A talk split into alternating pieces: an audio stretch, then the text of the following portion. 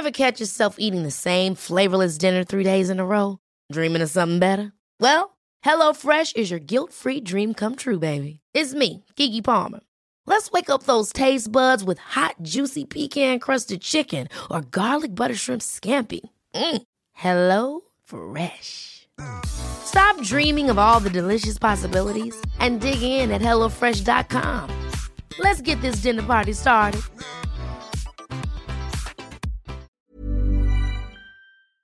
Santé Mario ouais Je crois que tout simplement, je l'ai fait voler en éclats et euh, j'ai explosé son jeu. You cannot be serious Il est espagnol, Rafael Nadal. Non, fin mai, pendant Roland Garros, j'étais complètement clandestin.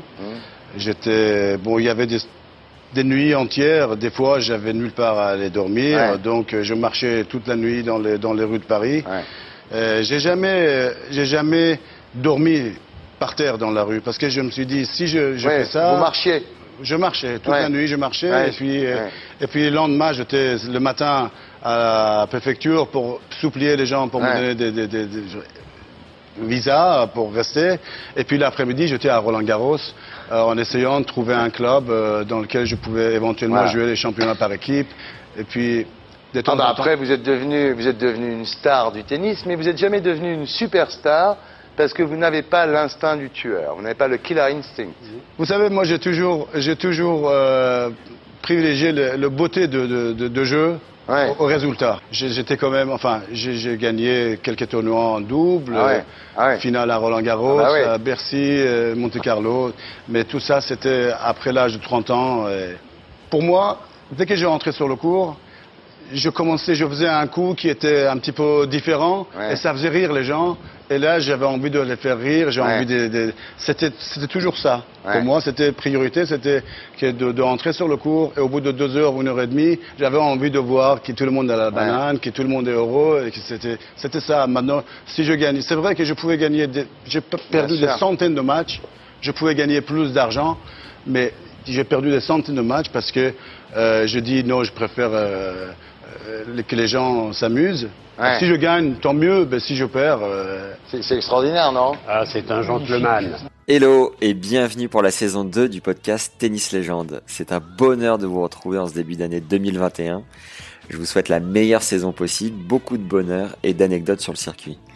On repart avec un invité chaque mardi pour vous faire entrer dans les coulisses du circuit ATP et WTA à l'aide d'anecdotes, de parcours inspirants et d'histoires croustillantes. Avec des épisodes à la cool, on prend le temps de discuter avec un maximum d'acteurs du circuit pro, alors abonne-toi tout de suite pour être sûr de ne rien rater.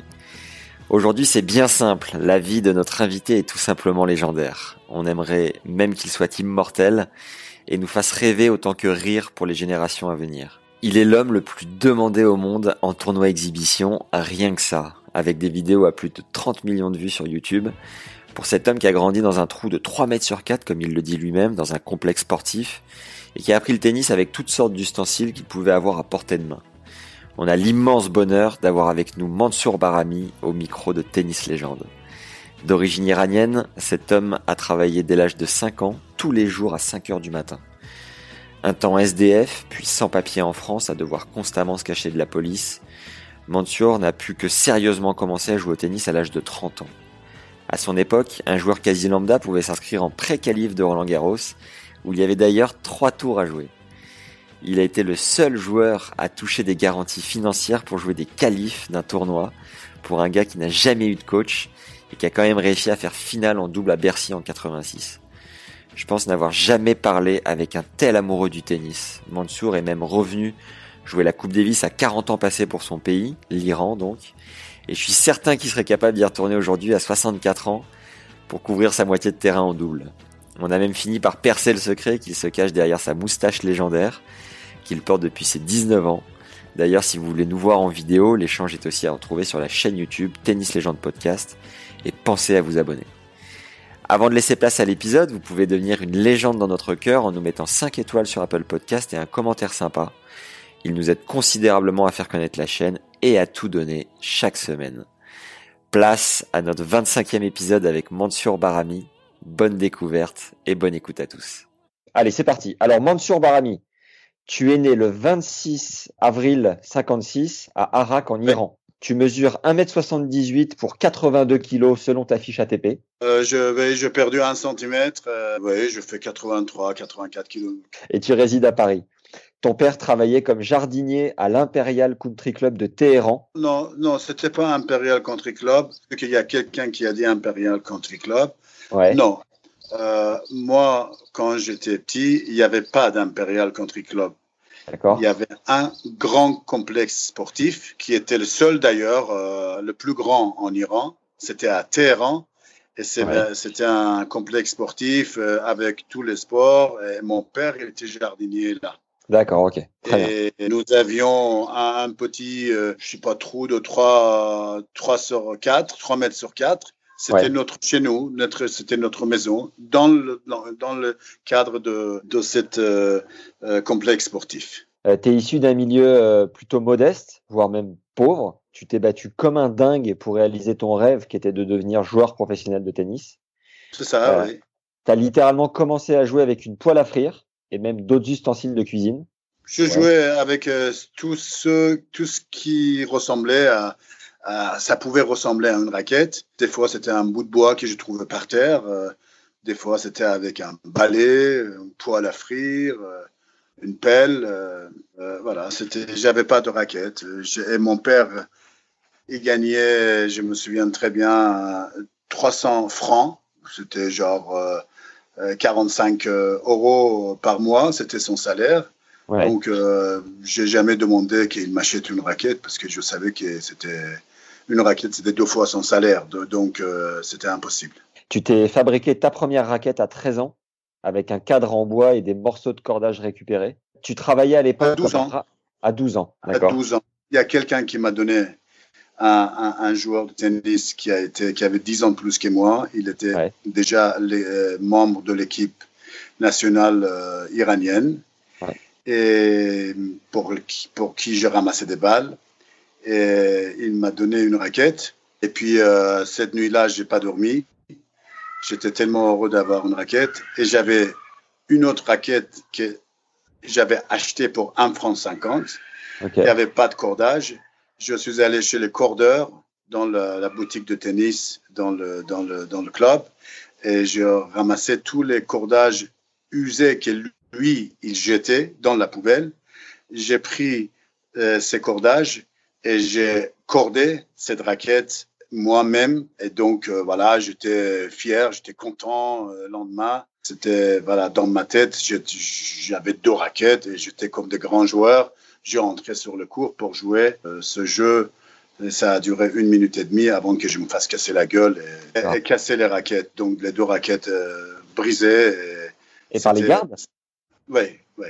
À l'é- À l'époque, tu travailles comme ramasseur de balles pour des personnes aisées. Non, j'avais, dans ce complexe sportif, je pouvais faire tous les sports, absolument tout. Il n'y avait pas de problème. J'avais deux ans, j'ai commencé à marcher. C'était un complexe sportif, c'était fermé, j'étais en sécurité. C'était vraiment le paradis sur terre pour moi. C'était le plus bel endroit que de ma vie que j'ai vu. C'était un truc fabuleux.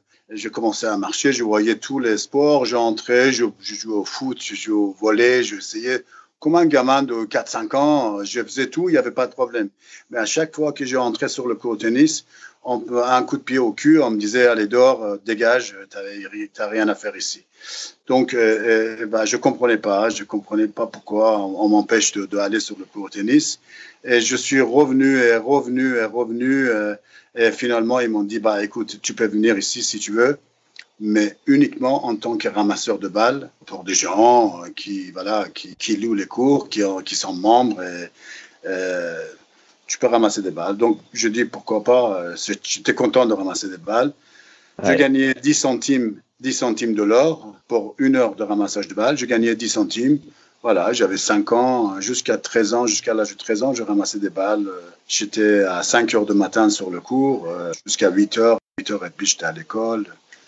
Et puis l'après-midi, je, je venais à 4h30, jusqu'à 20h, je ramassais des balles encore. Et après, j'ai rentré à la maison pour faire les devoirs de la maison, de l'école. Ils étaient motivés, les Iraniens, pour euh, faire les premières parties à 5 heures du matin? Ah bah c'était les meilleures heures. Plus tard, quand je donnais des cours de tennis, c'était c'était c'était le, le meilleure heure pour donner des cours de tennis parce qu'il faisait chaud. Les gens, ils venaient entre 5h et 8h, 8h30, ils jouaient. Après, Ouais. ils partaient à- au travail. Après, à partir de 10h, il faisait très chaud. 10h, 11h, on arrêtait tout. Et puis après, vers 16h, 16h30, 17h, les gens venaient à nouveau à jouer au tennis. Les, les 5h, 6h du matin, c'était les heures le, le plus le plus occupées. Oui, oui, c'était, il n'y avait aucun problème. Et il faisait chaud là-bas, tu sais, les, les étés, il- c'est facilement arriver à 45 degrés. Tu Ouais. te lances sur le circuit fin 75 grâce à un mécène. Tu as été obligé d'arrêter les tournois de tennis à cause de la révolution iranienne en 78. À ce moment-là, tu as le choix entre abandonner le tennis ou quitter le pays et perdre ta, ta nationalité.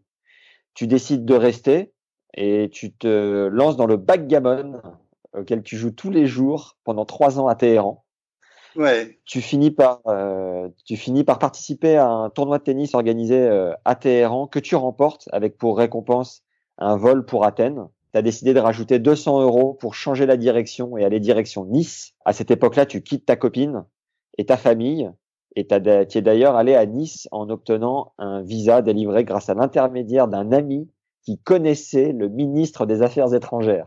tout, Tout à ça fait. relève du miracle. Tu pars donc avec 8000 francs en poche et Ouais. réalises rapidement que le coût de la vie était plus élevé euh, euh, à Nice qu'en Iran. Tu décides d'aller au casino et perds tout ton argent dès la première nuit en France. Lorsque ton visa français a expiré, tu t'es retrouvé sans carte de séjour. Tu es devenu réfugié politique, un, un immigrant illégal. Non. Ah non, faux. Jusqu'à là, c'est bon. Mais euh, Ouais. réfugié, si j'ai accepté de devenir réfugié politique, je Ouais. pense que ma vie de tennisman, ça pouvait changer complètement, ça pouvait certainement aller mieux. J'avais un visa, je suis arrivé le 8 août 80 en France et le 29 octobre 80, mon visa s'expirait. Après, on m'a dit, voilà, euh, euh, soit tu demandes l'asile politique, demande réfugié politique, tu nous donnes ton passeport, tu deviens, tu deviens apatride, donc tu peux plus jamais retourner en, Iran, ou alors tu quittes la France. J'ai dit non, je ne, je ne veux pas et je ne peux pas euh, demander l'asile politique, donc euh, j'ai pas accepté ça, parce que si je demandais l'asile politique, je ne pouvais plus retourner chez moi. Mon père, il était déjà âgé, il avait 81 ans quand je quittais l'Iran. C'était mon devoir de le voir au moins encore une fois. Et puis c'est pour ça que j'ai dit je ne veux pas d'être réfugié politique. Si j'étais seul au monde, si j'avais pas de famille, c'était la meilleure chose à faire et je l'aurais fait. Mais je suis très proche de ma famille, j'aime ma famille et, et il me manque tous les jours. Et donc je leur ai- j'ai dit non, je ne veux pas. Et c'est là que mes galères ont commencé. Et puis voilà, je me cachais de la police, euh, je j'étais devenu vraiment sans papier, STF, euh, j'avais nulle part à dormir, euh, parfois rien à manger pendant quelques jours. Et c'était ça, c'était ça ma vie de, de, de migrant, début de 80, 81, oui. Le 20, 26 octobre, mon visa se terminait. Et le 29, deux jours, toujours trois jours plus tard, il fallait que je retourne en Iran. J'avais tout essayé, je, je n'arrivais pas. Il y avait un tournoi à Aulnay-sous-Bois. Je me suis dit, je vais faire ce tournoi et puis bah, je, vais, je, vais, je vais retourner chez moi. Je ne peux plus rester ici. Donc, euh, je suis allé faire le tournoi de, de Aulnay-sous-Bois. Je suis arrivé, j'ai vu le juge arbitre. Je lui ai dit, voilà, je suis Mansour Barami. J'étais assimilé à mon 15. Je ne savais même pas ce que ça veut dire, mon 15. Euh, avec mon classement, il fallait qu'il me loge. Donc, je lui demandais où est-ce que je suis logé. Je parlais en anglais. Et là, il y a un gars qui, s'est- qui, qui s'est approché. Il s'appelait Daniel Meyers. C'était un Belge qui donnait des cours de tennis à Tennis Club de Villepinte. Ouais. Et donc, euh, il m'a dit, voilà, bon, euh, en anglais, il m'a dit, hello, my name is Daniel Meyers. Et if you want, you can stay in my house. Si vous voulez, vous pouvez rester chez moi. Bah, je dis avec grand plaisir, bah, c'est très gentil, merci. J'ai accepté d'aller chez lui. Je lui ai demandé d'attendre, je dois aller, que je fasse euh, une heure de tennis parce que je voulais m'entraîner un petit peu avant de jouer parce que ça faisait 4-5 jours que j'avais pas joué. Et donc, euh, il m'a dit non, viens dans mon club, c'est mieux, euh, on s'entraîne là-bas et après je te ramène ici pour jouer ton tournoi. Nous sommes allés à Tennis Club de Villepinte, on était en train de déjeuner, il m'a invité à déjeuner et puis le directeur de club qui s'appelait Jacques Rennes, il est décédé maintenant. il lui a dit voilà Jacques Mansour, ben voilà Barami, il est mon 15, il cherche un club pour pour, pour lequel il peut jouer les, les matchs par équipe et puis éventuellement donner des cours au tennis. Et Jacques m'a dit, écoute, si tu veux rester chez moi, donner des cours, moi, ça me pose aucun problème. Par contre, euh, je te garantis pas que tu auras des, des, des, élèves, des gens qui vont venir jouer avec toi. Je dis, bah écoute, c'est sympa. Donc, euh, Tennis Club de Villepinte, c'est devenu mon club et c'était ma base. Mais euh, il a, ils ont essayé de me prolonger mon visa par les commissariats. J'avais des récépissés de cinq jours, de dix jours, de, de, de, de deux semaines. Ça a duré deux mois. Et puis, euh, voilà, euh, on arrive au mois de décembre. Euh, et puis, ils m'ont dit, voilà, Mansour, je suis désolé, on a tout fait. Il n'y a plus rien à faire. donc, voilà, tu fais ce que tu à faire. Et ben, à, ce moment-là, je, je commençais, c'était trop, j'étais resté trop longtemps pour maintenant de dire maintenant je vais retourner en Iran.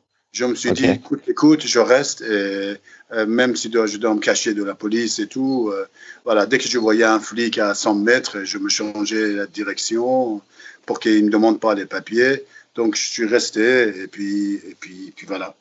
Waouh. En 86, tu finis par euh, obtenir ton, ton visa. En 86, j'ai eu ma carte de séjour de 10 ans. D'accord. Tu veux que je te raconte ma, ma carte de séjour de, de, de, Avec grand plaisir. Première? Bon, la première carte de séjour, je suis resté de décembre 80 jusqu'à juin 81. Je suis resté euh, sans, sans papier. Au mois de mai, juste avant Roland Garros, Jacques Dorfman. Tu connais Jacques Dorfman Non. Non, tu connais pas. Jacques Dorfman, c'était le juge arbitre de tournoi de Roland Garros. Il est décédé il y, a, il, y a, il y a trois ans, il y a deux ou trois ans. Et bon, il, m'a dit, Mansour, je sais à quel point, bon, bah, tu, es vraiment, t'es pas à ta place, c'est pas mon 15, tu joues, tu facilement mon première et tout. Donc, je te donne une wildcard pour faire les pré-qualifs de tournoi de Roland Garros. C'était la chance de ma vie. Donc, euh, je dis, bah, c'est très sympa. Merci, Jacques. Euh, donc, je devais gagner trois matchs pour, pour entrer dans les, dans les qualifs. Après, j'ai gagné encore trois matchs. Et là, j'ai déjà six matchs gagnés et je rentre dans le tableau final. Là, je joue au premier tour contre Jean-Louis Hayet, qui a été quatrième, cinquième joueur français, euh, un des meilleurs joueurs français. Et je gagne contre lui. Et là, on était en pleine guerre, l'Iran, l'Irak. On parlait de l'Iran tous les jours, mais pas en bien. Même aujourd'hui, on ne parle pas de bien. Hein. Donc, euh, les journalistes, ils ont dit, tiens, il y a un Iranien, qui sait On m'a demandé aux conférences de presse. Et je suis arrivé, ils m'ont dit, mais que fais-tu euh, Qui tu es Je dis, voilà, je suis Mansour Barami, je suis sans papier, STF. Euh, voilà, j'ai envie de rester dans ce pays, j'ai envie de jouer au tennis. on veut me foutre à la porte. Donc, voilà, j'ai pas envie de partir, j'ai envie de rester ici.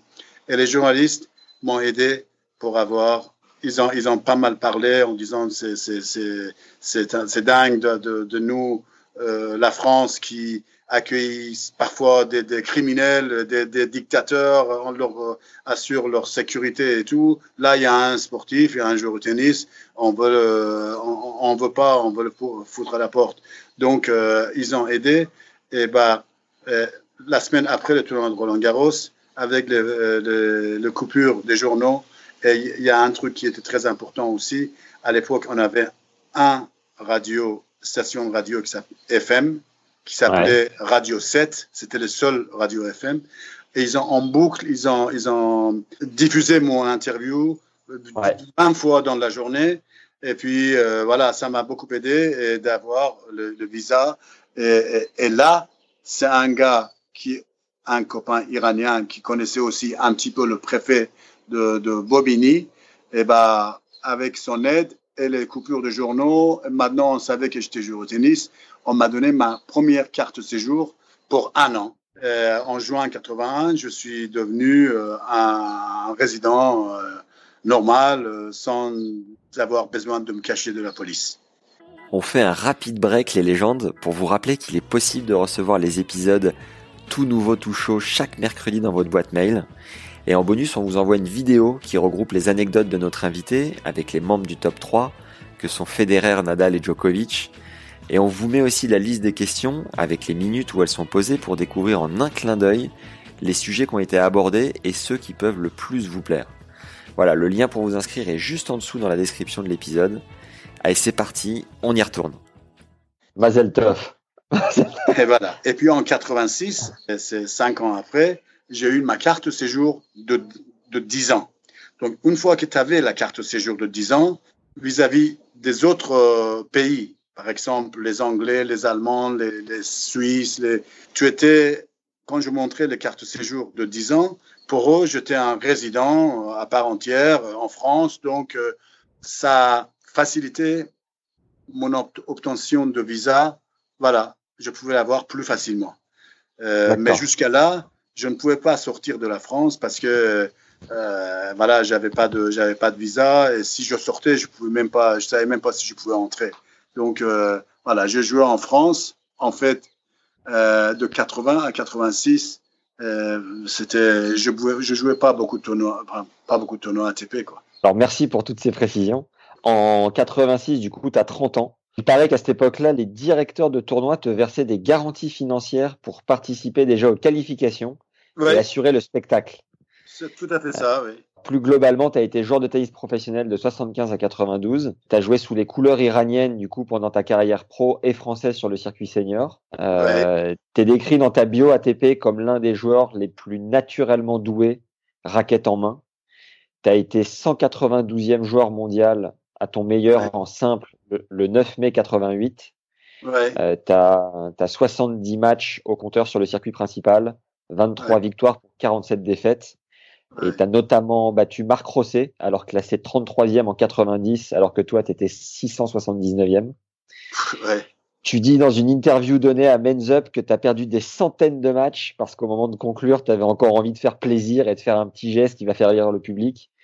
Et que le plus important pour toi, c'était de faire passer un bon moment aux gens. Euh, tu as été 31e en double en juillet 87. Tu fais finale euh, à Roland en double avec Vinograski cette année-là. Tu fais aussi finale à Monte-Carlo en 87 en battant notamment la paire euh, Forgenoa. Euh, quand le circuit senior a été créé en 93, tu as pu te révéler dans une seconde carrière qui t'a fait exploser auprès du grand public. Tu as créé le tournoi des légendes à Roland Garros en 98 après avoir insisté pendant quatre ans auprès de l'ancien directeur du tournoi, Patrice Claire qui finit par accepter pour que tu lui lâches la grappe. Ouais, c'est ça. Le deal était d'en faire une seule édition. Le tournoi se joue encore aujourd'hui, 22 ans plus tard. Tu as joué ton dernier match officiel à Roland Garros à l'âge de 47 ans avec Tatiana Golovin, qui en avait 15. Tu n'as jamais eu de coach. En 2006, tu publies ton autobiographie Le cours des miracles et, en sort d'ailleurs un DVD. Tu es marié à une dénommée Frédéric depuis 83. Vous avez deux enfants, Antoine et Sam. Qu'est-ce qu'on peut ajouter bah, c'est ça, hein, ma vie, il y a eu beaucoup de hauts et, bas. Tout ce que j'ai fait au niveau de tennis, de résultats, c'était après l'âge de 30 ans, parce que entre l'âge de, de, de, de, 20 ans et 30 ans, j'ai pas fait les tournois professionnels. Malheureusement, je ne pouvais pas jouer. C'est vrai qu'il y a beaucoup de, de connaisseurs, des, des, légendes de, tennis qui m'ont dit que j'étais très, très doué. Il y en a même euh, Rod Laver qui a dit que Mansour, c'est le, joueur qui euh, le plus talentueux que j'ai jamais vu dans le monde du tennis. il l'a dit, j'étais très étonné de, de, lire ça.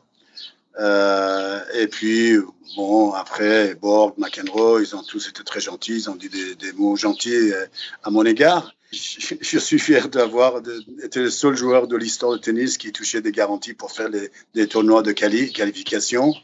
Et, voilà, aujourd'hui, je suis encore euh, celui qui est plus demandé dans le monde de dans les tournois exhibition. Euh, il y a McEnroe et moi qui jouons le plus d'exhib de, euh, partout. Quoi. Je suis fier de ça. Je suis fier de celui qui n'a jamais rien gagné de, de, de, majeur et qui a joué pourtant avec tous les, les, les, les grands de notre sport, à commencer par euh, Rod Lever, et Rosewall, et Emerson, et Connors, et Nastase, et Borg, et, même des matchs exhibes, euh, ça m'est arrivé de faire avec Federer, et, Nadal, et, puis des Williams, et, et puis c'est fabuleux, quoi. C'est incroyable. Exceptionnel.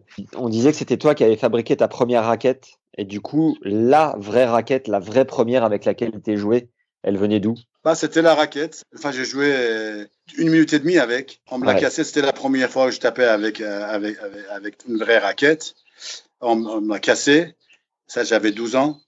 Et la, personne qui a fait ça, il m'a soulevé 5-6 fois au-dessus de sa tête. Et il m'a jeté par terre. Je, je, pensais que ça serait les derniers jours de ma vie. J'ai, oh. saigné de partout. Je pouvais plus bouger. Et puis, euh, une fois qu'il m'a laissé, je, franchement, je pensais que j'allais mourir. Et, et, je l'ai vu euh, se diriger vers euh, mes raquettes. Et je, le, je l'ai supplié. J'ai eu dit, euh, euh, s'il te plaît, ne touche pas à mes raquettes, laisse mes raquettes tranquilles. Il est allé vers mes raquettes, il les a rattrapées et il les a mis sur une marche et il, il les a écrasées. Et ça, c'était très difficile à, encaisser. C'était, c'était pas facile. Pourquoi autant de violence euh, à cette époque-là, euh, Manture J'ai pas compris. J'ai pas compris. Pendant des années, plusieurs années après, je suis retourné en Iran avec mes enfants, euh, ma femme Frédéric, et, on est arrivé dans ce club là où j'ai appris le tennis. Et mon fils Sam m'a dit, euh, papa, tu te souviens de cette histoire que tu m'as dit euh, euh, et que ta raquette, elle a été cassée, et que la personne t'avait cassé la gueule? J'ai dit oui, oui. Il m'a dit, il est là, le gars. Et, le gars, il était juste à la, il, a, il, il était debout à gauche de mon fils. Incroyable. Je lui ai dit, écoute, il est juste à ta gauche, il est là. Et, mon fils, Sam, qui avait, je sais pas, 12 ans, il a dit, putain, mais je vais lui... Je dis, écoute, reste tranquille, sois tranquille, c'est bon, euh, c'est passé. Ça, c'est 30 ans passés de, de, de ces trucs-là. Et, c'est vrai qu'à chaque fois qu'il me voyait, il me disait, on est fiers de toi et tout. Euh, mais pendant des années, euh, j'ai, je cherchais je voulais vraiment qu'il fasse un truc, euh, quelque chose de mal ou, une erreur pour que je l'attrape parce que j'étais arrivé, j'avais 17, 18 ans, maintenant j'étais plus fort que lui. J'avais vraiment envie de lui casser la gueule. Mais bon, après, les années ont passé. À un moment donné, je me suis dit, bon, bah écoute, c'est pas grave, on oublie tout ça. Enfin, je pardonne, mais oublier, j'oublierai jamais, mais voilà, je pardonne. Bah, c'est pas grave c'est passé. Donc, euh, et lui, il a, il me voyait franchir des, obstacles, des obstacles et puis arriver. Moi, à 13 ans, quand tu m'as dit ta première raquette, quand à 13 ans, la fédération iranienne de tennis m'a donné deux raquettes et ils m'ont dit voilà maintenant, à partir de maintenant, tu peux jouer, tu peux venir réserver le terrain, le cours quand tu veux, autant que tu veux, tu peux jouer. Et ben, moi, trois ans après ça, à, l'âge de 16 ans, j'étais membre de l'équipe de Coupe Davis. Et là, j'étais devenu une star euh, chez moi. Et, là, ce gars-là, je le voyais tous les jours. Mais voilà, et lui, il était très sur ses gardes et il faisait attention pour ne pas me, me donner une occasion de, de, de le choper, de, de, le frapper, quoi. Donc, j'ai jamais eu l'occasion vraiment de me venger. Mais euh, au bout d'un moment, j'ai dit bah ça suffit, j'arrête de penser à ça. J'ai trouvé dans ta bio du coup que tu t'étais lancé sur le circuit en fin 75 grâce à un mécène. Qui était cet homme? C'était un homme qui s'appelait, en fait, ils étaient deux. Il y avait Jangir Nazemian, c'est mon ami qui, qui je, je, lui parle deux trois fois par semaine. Il habite New York. Euh, et il y avait un autre de, un autre monsieur qui s'appelait Dolachai. eux, ils m'ont aidé ils m'ont dit, voilà, Mansour, on sait que tu as certains talents, on ne veut pas que tu restes ici donner des cours de tennis, ça serait gâché. Ils ont, ils, m'ont payé mes, euh, tous mes frais, euh, les voyages, l'hôtel et tout ça. Et ils m'ont dit, va, va jouer dans, ce circuit international. Et puis, euh, voilà, je suis jeté pendant 15, 16 mois, euh, un an et demi sur le circuit. Et puis, je commençais à devenir, je commençais à venir euh, bien classé et tout. Et puis, bah, la révolution est arrivée. Et puis, la révolution, les ayatollahs, ils ont pris le pouvoir. Et ils ont dit, voilà, le tennis, c'est un sport de, de, de, de capitaliste américain. On n'en veut pas. Donc, à ce moment-là, fin 77, euh, bah, on pouvait plus jouer. Il y avait des, centaines de milliers de gens dans les rues. C'était très devenu très dangereux de, dangereux de, jouer au tennis. En 78, on n'a pas joué. Euh, février 79, République islamique a été euh, officiellement instaurée et qui bah, voilà, moi, nous, on n'avait rien à faire toute la journée. On jouait au backgammon. Et le tennis, c'était vraiment pour nous, c'était depuis longtemps, c'était mort. C'était ouais. mort. Et, et, et c'est pas, c'est pas que euh, tu, au début de notre discussion, tu m'as dit que je voulais pas partir et puis je suis resté, je joue au backgammon. Je voulais partir, mais les okay. frontières elles étaient fermées. Frontières, ils étaient fermées. Avec le passeport iranien, personne ne te donnait de visa et donc c'était impossible de sortir. J'ai eu la chance Ayatollah Khomeini a nommé un nouveau ministre des Affaires étrangères et ce gars-là, euh, c'était un très bon ami d'un ami commun qu'on avait. Ouais. Donc, euh, mon pote, je lui ai dit, écoute, euh, ton copain, il est ministre des Affaires étrangères, tu peux peut-être m'aider pour euh, que, que, je m'en sorte d'ici. Bah, il m'a dit, donne-moi ton passeport je lui ai donné mon passeport et deux jours après, j'avais l'autorisation de quitter le pays. Ouais. Déjà, c'est ça que la première chose à, que tu dois avoir. Et j'avais le visa pour la France et pour la Suisse. Et c'est comme ça que je suis parti. Et puis, euh, voilà. Pourquoi avoir choisi Nice, Monture Mon premier choix, c'était d'aller aux États-Unis. Mais il y avait à l'époque, euh, je ne sais pas si tu as vu euh, le film euh, Argo, tu vois. Non le film, c'était euh, c'était le film qui était fait sur les, les, les étudiants, euh, pardon, les étudiants de, d'imam qui avaient pris l'ambassade de, des États-Unis en otage. D'accord. 52, ils ont pris en euh, euh début 80, 79, 80, ils ont pris le, le, le, consulat américain en otage. Ils ont pris ouais. 50, 52 diplomates. Pendant un an, ils étaient l'otage. Et puis, bah, les Américains, ils ont dit, tous les Iraniens, déjà, ils ont commencé à, à foutre euh, d'or les, les, les, Iraniens qui étaient déjà aux États-Unis. Et puis, ils, ils, nous ont dit, même ceux qui ont le visa et leur visa est valable, leur visa est annulé. Moi, j'avais un visa jusqu'à novembre 81. Donc, mon visa a été annulé. Ils ont dit, ne venez pas parce que vous serez, vous serez refoulé. Donc, c'est pour ça, euh, je connaissais la France. Je connaissais toute l'Europe. J'avais déjà joué et je savais que après les États-Unis, la France, c'était le meilleur pays pour jouer au tennis. Parce que ici, il y a des tournois de week-end, il y a tous les, de, toute l'année, tu peux faire des tournois en, en tant qu'il manque 15, fin première série. Même aujourd'hui, il y en a beaucoup de joueurs qui jouent. Et moi, ouais. je savais que je pouvais faire ça. Et puis, je, je savais qu'il y avait des matchs par équipe qui étaient assez importants ici. C'est pour ça que je suis venu en France. J'ai lu sur ta fiche Wikipédia qu'en 73, tu joues pour la première fois sur gazon à Wimbledon, en junior. J'étais en oui, oui. Je perdu 6-0, 6-0. Voilà, tu as pris deux bulles contre le futur vainqueur parce que tu étais resté trois jours sans manger dans ta chambre d'hôtel. C'est ça. Je suis arrivé, il y a un gars qui était mon accompagnateur, il, il, il m'a amené, normalement son rôle c'était qu'il m'amène euh, à Londres, euh, moi, je ne savais pas dire même bonjour en, en anglais. Donc, euh, euh, il devait s'en occuper de moi. Il m'a laissé dans un truc qui s'appelait King George House. C'était okay. comme maison de Dracula. Et il m'a laissé et il est parti faire ses affaires, son business, je ne sais pas quoi. C'était qui c'était C'était un gars de la fédération iranienne, un gars qui s'appelait Georges Aftandelian. Euh, C'était un Iranien, Iranien, arménien. Et donc, il m'a laissé trois jours dans ce truc-là. Heureusement qu'il y avait un, un, robinet, je pouvais boire parce que franchement, j'ai pas bu, j'ai pas mangé pendant trois jours. Et au bout de trois jours, il m'a dit, Mansour, viens, viens, il faut que tu ailles jouer ton match. il m'a emmené sur à Wimbledon. Je suis allé sur le cours numéro 7 et pour la première fois de ma vie, j'ai vu le, le cours euh, euh, en gazon. Mon adversaire, il n'était pas là.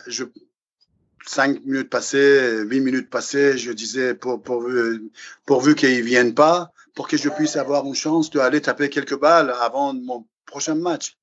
13 minutes, il n'était pas là. Et encore deux minutes, il était disqualifié.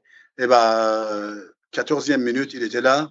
C'était un gars qui s'appelait Billy Martin. Billy Martin, c'était, c'était un gars, on parlait, c'était le, euh, le, on parlait de lui comme futur Rod Laver. Il est venu avec 12 raquettes Wilson euh, sous les bras. Euh, putain, je me suis dit, mais qu'est-ce que c'est que ce truc? Moi, j'avais deux raquettes, il en avait 14. Il m'a dit 6-0. Euh, franchement, il n'y en a pas un. Si tu regardes le tableau, il n'y en a pas un qui a gagné plus de. Au final, il a gagné 6-2, 6-1.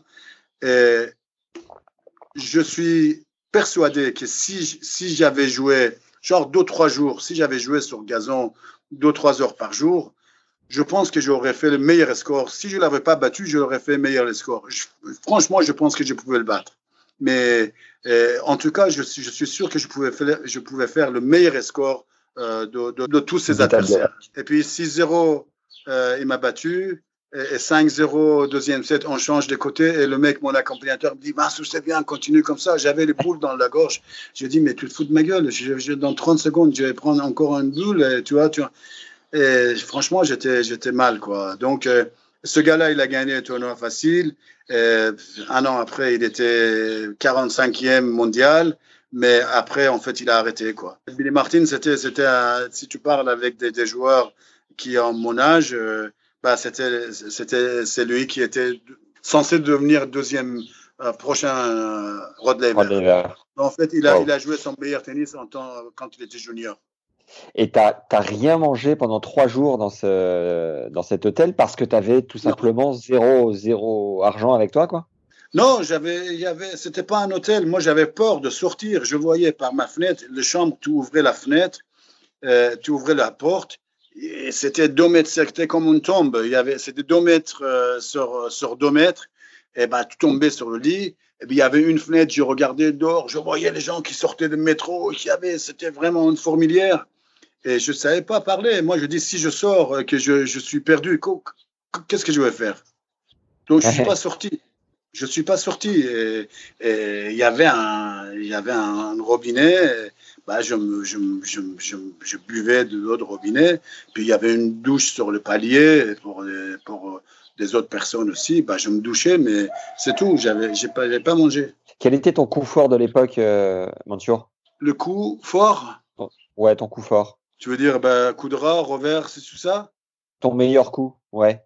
Bah, je sais pas, moi je, je, je servais, je, je, courais vers le filet tout le temps. Donc euh, je, je, sais pas, je, je, j'étais assez, je, je, faisais un peu tout, rien de vraiment très fort, mais je faisais tout, euh, un, un peu de tout quoi. Tu sais quand tu as quand tu as pas appris de, de euh, par, euh, j'ai jamais eu de, leçon de tennis de ma vie. Je suis complètement autodidacte. J'ai tout, j'ai tout appris tout seul. Alors, euh, de taper des balles comme ça et comme ça et nous regarder de l'autre côté, je faisais ça. Je faisais rire les gens. Quand j'avais 12-13 ans, que je tapais contre le mur, les gens s'arrêtaient pour me dire mais comment tu fais tout ça? Et encore aujourd'hui, on me dit comment tu fais? J'ai dit je sais pas, moi, personne m'a appris. Je le fais. Mais quand tu, quand tu fais monter la balle à 15 mètres de haut et qu'elle qu'elle rentre dans ta poche, tu ça, c'est de la répétition. Tu l'as fait des centaines, des milliers de fois avant de réussir. Non. Non, jamais. Tu ne, tu ne trouveras jamais, jamais, tu peux aller demander à tous les joueurs. C'est-à-dire que si, si, tu me vois vraiment, j'ai l'air vraiment con d'aller taper des balles dans l'air et essayer de choper dans la poche. J'ai jamais, j'ai jamais euh, ou taper les balles entre les jambes, ou le côté, ou le truc, le dos au filet, et, quand tu fais les smash inversés, dos au filet. Jamais je me suis entraîné comme ça. Jamais. Je le fais ça tout naturellement. Je, je tape la balle, c'est pas 15 mètres, je tapais des balles à, 80 mètres là-haut, je, je la chope dans la poche. Mais jamais je me suis entraîné pour ça. Une première fois, j'étais arrivé, c'était à Kitzbühel, je jouais contre comme contre Javier Sanchez. Et à un moment, le ramasseur, il m'envoie la balle. Je, je prends la balle qui, qui monte un petit peu comme ça et puis arrive vers ma poche. La première fois, je l'ai fait là-bas. C'était en 87 ou 88. Et je chope, j'ouvre la, la, la, poche et la balle entre dans, dans, ma poche. Et je vois que les gens se marrent, ils sont contents. Bon, après, à chaque fois, je le faisais et, je peux le faire quatre fois sur cinq. Euh, euh, je, je, je, rate peut-être sur cinq, je raterai une fois peut-être. Je, me suis jamais entraîné pour ça. Incroyable. Qu'est-ce que tu ressens généralement, euh, justement, quand les gens commencent à rigoler de, de tes facéties, de ton savoir-faire, de ton talent? Ah, J'adore, j'adore faire rire les gens. quand je sors de cours et que je vois les gens qui viennent vers moi, ils me disent Mansour, bravo, c'était sympa, on a adoré, on, tu nous as donné deux heures de bonheur et tout. C'est la, la meilleure des récompenses.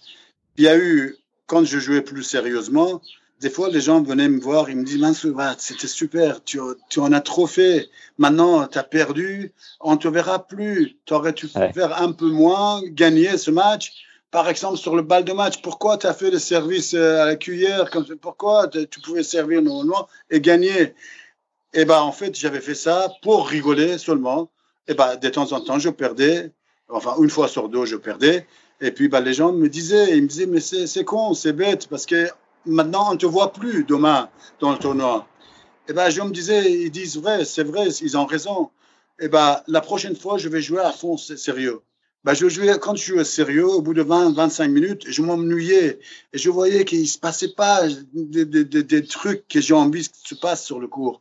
Donc, euh, au bout de 25 minutes, je m'ennuyais, je voyais que les gens, ils, et je, je commençais un, truc fou et les gens, ils étaient morts de, rire. Et ben là, je, allez, allez, ça recommence, on refait la même chose. Et ben, je faisais la même chose. Et puis, des fois, je gagnais, des fois, je perdais. Il y a, eu des matchs que j'ai perdus, euh, qu'on on me dit, mais, comment tu fais? Tariq Benabiles, en 86, je joue contre Yannick Noah euh, à Bercy, deuxième tour. Euh, euh J'avais battu Tariq Benabiles, il était numéro 19, 19 euh, mondial, je le bats. Deuxième tour, je perds contre, contre Yannick 7-5, 7-6. J'avais balle de 7 premier, premier, balle de 7 deuxième. Je fais des trucs fous et je perds. Et Tariq Benables, aujourd'hui encore, il me dit, c'est pas, c'est pas possible, mince. Combien il t'a payé pour que tu perds? Je dis, mais tu es malade, quoi. Tu, tu es payé, mais tu es fou. Il me dit, non, tu jouais comme tu jouais, tu pouvais pas perdre. J'ai dit, attends, je joue comme je joue, hein. Je fais fou et j'ai perdu. Et, Yannick, il faut le battre, hein. C'est pas, donc, euh, voilà. Par contre, ceux qui ont vu le match, bah, ils se souviennent encore. Quoi. Quelle est la plus belle victoire de, ta carrière? La plus symbolique? Je me souviens, par exemple, je jouais contre Jacob Lasek. Il était numéro 8, numéro 9 mondial. On m'a dit, Mansou, putain, des joueurs, ils sont venus, ils m'ont dit, Mansou, tu vas prendre une tôle et tout. Je lui ai dit, mais attends, vous êtes malade quoi? Il dit, mais attends, tu te rends compte, les gars, il est 10e mondial, 8e mondial. Je dis, je lui mets un et deux. Et ils ont rigolé eh bien, euh, on entrait sur le cours. Le lendemain, on entre sur le cours. Et Jacob Lasek m'a dit, il paraît qu'il t'a dit que tu vas me mettre un et deux. Je dis oui, je l'ai dit. Et eh ben, je lui ai mis un et deux. Donc, euh, mais je ne jouais pas vraiment pour, pour, pour gagner. Euh, sauf si on me chauffait vraiment. Hein. Mais j'ai battu beaucoup de joueurs. Hein. J'ai battu euh, Volkov, il était 14e mondial. J'ai battu Rosset. J'ai battu euh, Novacek, qui était numéro 10 mondial. J'ai battu euh, euh, comment, Javier, Emilio Sanchez. J'ai battu Guy Forget. Ils étaient tous mieux classés que moi. Hein. Ils jouaient, moi, je jouais pas. Donc, moi, le, le, j'étais en France, j'étais l'homme à battre. J'étais fédéraire français. Je jouais qu'en tournoi français. Donc, euh, je ne pouvais pas jouer d'autres tournois. Et quand j'ai commencé à jouer les tournois ATP, bah, j'avais 32 ans, 33 ans. Donc, euh, en ce moment-là, j'ai eu des meilleurs résultats en double parce que j'avais un gars à côté de moi.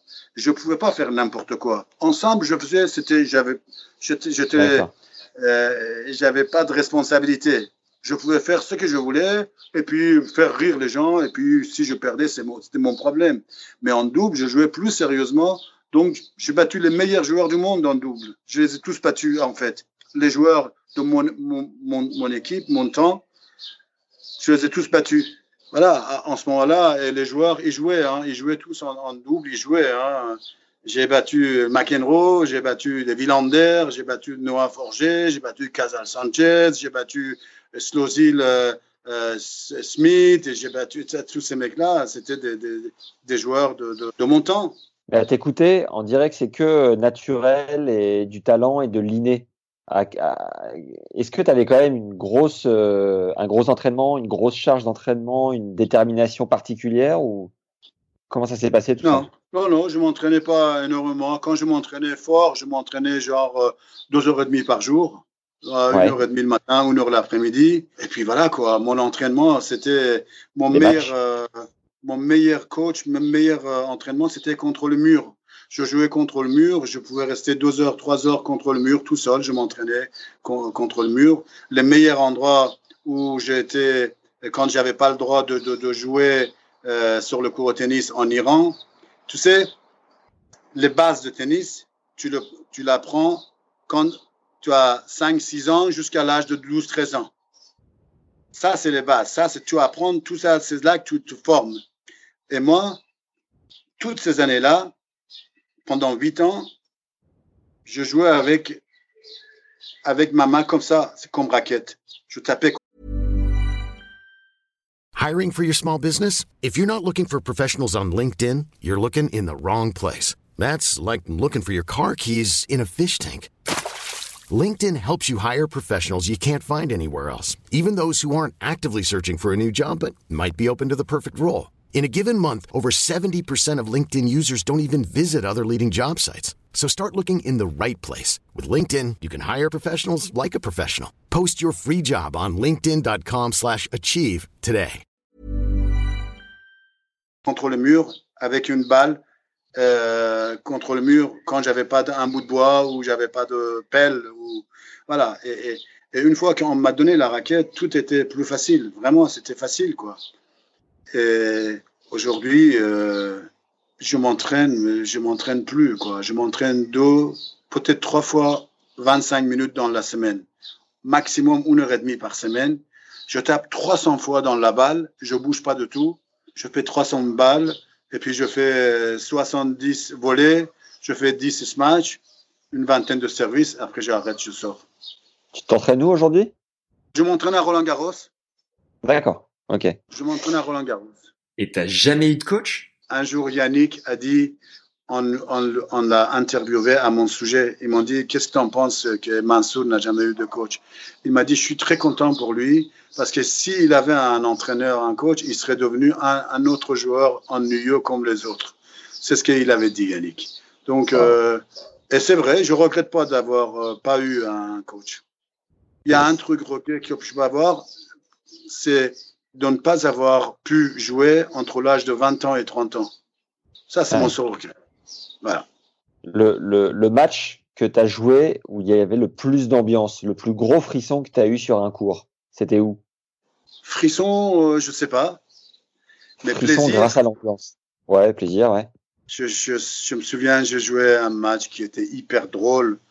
J'ai joué à Bâle contre Yannick 1-0, je le break 2-0, 2-1, 3-1, 4-2, 4-1 ou 4-2. J'avais un break, euh, je jouais pas mal. Il n'était pas au top, il n'était pas hyper confiant. Et à un moment donné, à 40, euh, à 30-0, je serre, je monte à la volée et je, me fais mal derrière euh, fessier, une élongation, je sais pas. Je pouvais plus courir, mais je pouvais marcher. Et ben, je joue le, le, jeu comme ça, en marchant et tout. Le, le kiné d'ATP qui entre sur le cours et il me fait Mansou, il faut que tu arrêtes. Tu vas aggraver ton truc, là, c'est dangereux, il faut que tu arrêtes. Et Yann, il arrive, il me fait Oui, oui, Mansou, arrête, arrête, arrête. Et je dis Non, euh, Yann, j'ai jamais arrêté un match de ma vie. C'est pas aujourd'hui que j'avais arrêté. Je lui dis Écoute, tu as gagné, on joue pour le public. Et là, on a fait un truc pas incroyable. C'était vraiment les gens. J'ai vu, j'ai vu Connors, Ivan Isevic, euh, Novacek, euh, Jean-Philippe Florian, tous les joueurs. Ils étaient au premier rang. Ils regardaient.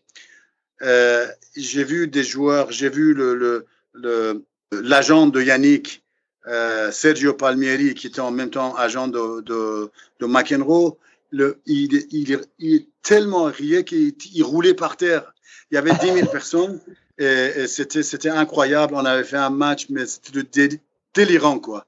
Et la, la, balle de match, j'ai servi avec une petite balle, tu sais, la porte-clés. on était tous les deux au filet. On a fait genre euh, une vingtaine d'échanges. Et puis la, le, le, point est fini. On regarde l'arbitre, le pauvre arbitre. Après ce match-là, il a arrêté le tennis, il a arrêté l'arbitrage et il regardait tout le temps. Euh, euh, il pouvait, il savait pas quoi faire, il savait pas quelle décision prendre. Il regardait le superviseur qui s'appelait Ed Hardisty et il demandait, il faisait à Ed, qu'est-ce que je fais? Ed, il disait, ah, moi je sais pas, tu te démerdes, tu fais ce que tu veux. Et puis la balle de match, je le vois, il était en sueur et tout. Et, et, et là, je dis à Yannick, écoute, pas, c'est bon, allez, on arrête. Et là, le mec, il a fait jeu, c'était match, Yannick, et, et c'était incroyable. C'était vraiment, c'était un match euh, inoubliable. Magique. Quel était ton plus grand rêve quand tu étais sur le circuit en termes d'objectifs à accomplir? Bah, euh, rêve, moi, c'était mon rêve de gamin de jouer euh, sur le cours de, de, de, sur le cours central de Roland Garros, de Wimbledon. Ça, c'était mon rêve. Je rêvais de, de ça. Mais quand j'étais assez bon pour jouer ces tournois-là, à cause, à cause de, de, ma nationalité, et je ne pouvais pas jouer. Mais je les accomplis parce que j'ai joué sur le cours central à, à, Wimbledon, je jouais sur le cours central à Roland Garros, je jouais sur le cours central à, à Flushing Meadows, j'ai joué sur le cours central en Australie, j'ai joué sur tous les meilleurs cours du monde. Donc, euh, et j'ai joué sur tous les cours euh, plein de monde. Et ça, ça, ça, je le fais. Mais j'aurais bien voulu, j'aurais bien voulu jouer voilà, sur ce cours-là euh, quand j'avais 25 ans, 26 ans. Ouais. Qui était ton idole à l'époque? J'aimais Nastase, j'aimais le, le, jeu de Nastase, mais mon idole, c'était mon idole quand j'étais gamin, c'était celui qui m'a donné une raquette, c'était un joueur iranien qui s'appelait Shizad Akbari. Euh, bah, celui qui m'a donné ma première raquette, qui a duré euh, une 24 heures, euh, c'était lui mon idole en fait. Qui était le joueur le plus drôle de l'époque? Ah, C'était moi. Hein. C'était moi, c'était Nastase, c'était Yannick. Voilà, c'est. Euh, Aujourd'hui, c'est le joueur le plus drôle, c'est toujours moi. J'ai jamais été rien de. Non, non, j'ai jamais été rien de tout. Mais quand je vois qu'on m'invite dans tous les tous les tournois d'exhibition, de, de, c'est moi, c'est personne d'autre. C'est moi qui, qui, a fait beaucoup dans le match exhibition. Euh, je dis ça avec modestie, mais je, sais, je, dis ça aussi avec beaucoup de fierté. Euh, quand tu regardes, quand Jimmy Connors il a commencé le circuit des, seniors, des, anciens, eh ben, j'étais le seul joueur qui n'a jamais été ni top, ni top 10, ni top 50, ni top 100. J'ai jamais été. Mais tous les autres, ils étaient anciens numéro 1, anciens numéro 2, vainqueurs de Coupe Davis, vainqueurs de Grand Chelem. Il y avait que moi qui n'avais rien gagné, qui était dans tous les tournois. Quand Timmy Connors a fait le circuit, s'il y avait un joueur qui jouait tous les tournois, on avait 25 tournois dans le monde entier, dans tous les, cinq continents, euh, tout, toute l'année. Le seul qui jouait les tous, c'était moi. J'étais fier de, marcher avec, Connors, avec McEnroe, avec Federer, avec, euh, pardon, euh, Borg, avec Stan Smith, avec tous ces mecs-là. Je jouais avec Rod Lever. Je, qui je suis pour jouer avec Rod Lever Je jouais avec Roswell, je jouais avec Emerson, je jouais avec Fred Estolé, avec Newcomb, avec Roche, avec Stan Smith. Bah, qui c'est qui peut dire autant? Je sais pas, ouais. mais bah, j'ai joué avec eux et aujourd'hui encore, je joue avec les jeunes. Voilà, je jouais, je, je, jouais avec Rod Lever. Maintenant, je joue des matchs exhibes avec je sais pas, avec Chardy, avec Songa, avec Simon, avec, euh, voilà, avec ces mecs-là. Tu as joué en Coupe Davis pour l'Iran. Est-ce que tu gardes une anecdote euh, particulière d'une sélection? J'ai joué pendant 5-6 ans. Après, tout est arrêté. J'avais 21 ans, tout était arrêté. Et puis après, à 40, 40 ans, on m'a demandé de venir parce que le tennis était fermé.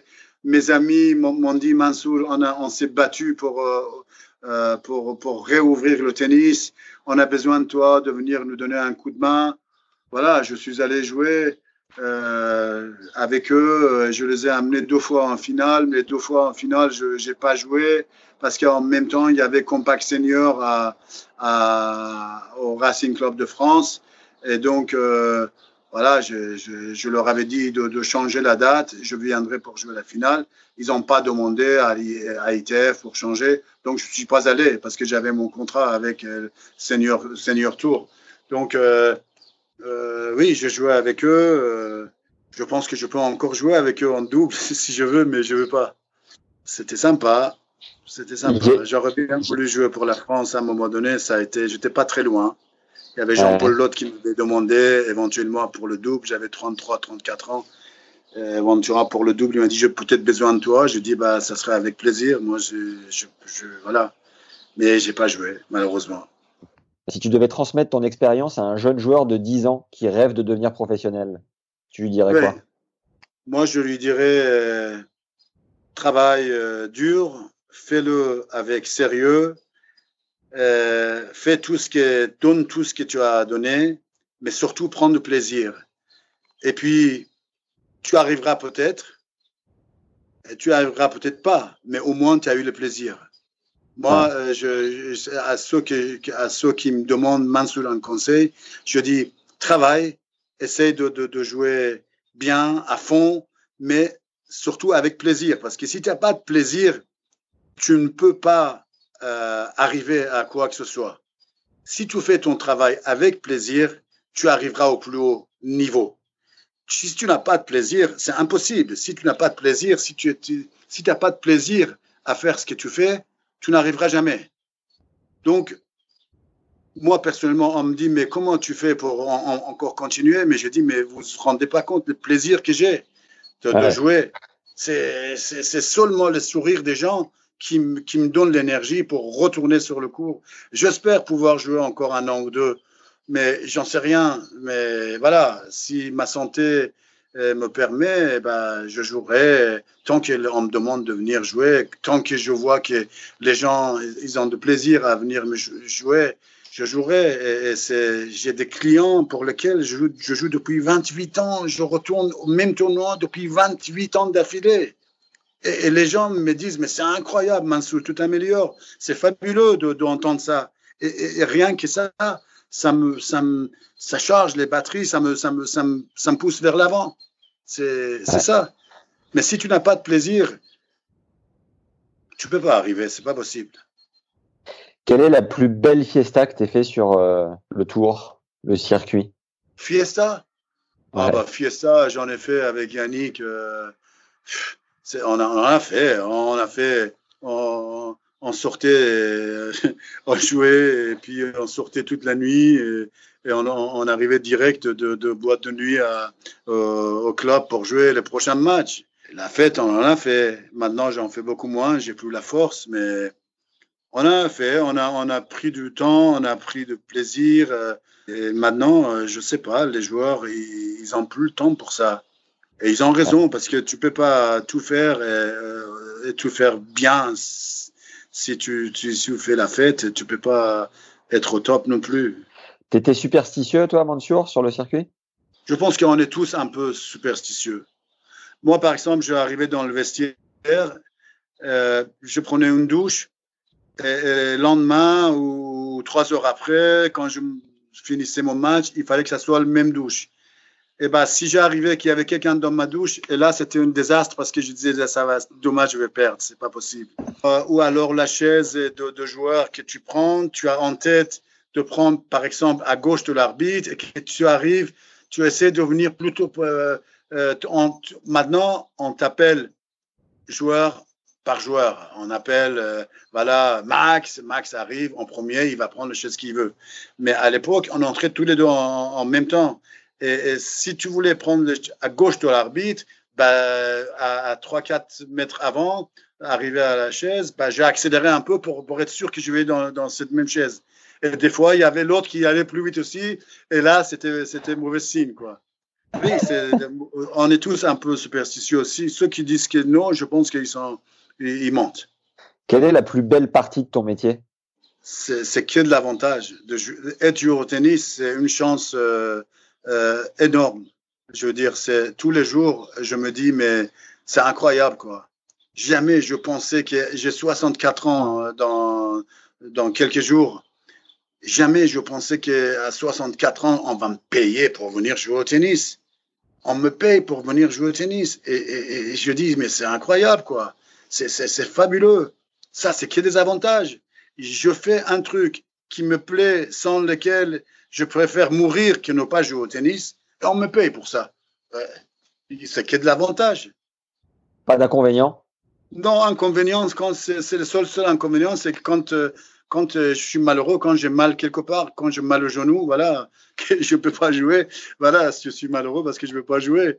Mais sinon, euh, si tu n'as pas mal, c'est c'est quel, avantage C'est d'être joueur au tennis, c'est avantage. C'est une chance euh, incroyable. C'est formidable d'être joueur au tennis. Je dis merci Dieu tous les jours. Euh, que mon père, il était jardinier dans ce, stade euh, complexe sportif et que je suis devenu joueur de tennis. Qu'est-ce que tu penses aujourd'hui des trois premiers joueurs mondiaux, Roger, Nadal et Djoko? Je pense que sont, ce sont des, joueurs euh, hors, hors de commun. Ce sont des, des gars, on n'a jamais eu trois joueurs en même temps pendant 10-12 dernières années, euh, avoir trois joueurs comme ça qui ont gagné presque 60 grands chelems, c'est, ça s'est jamais vu, quoi.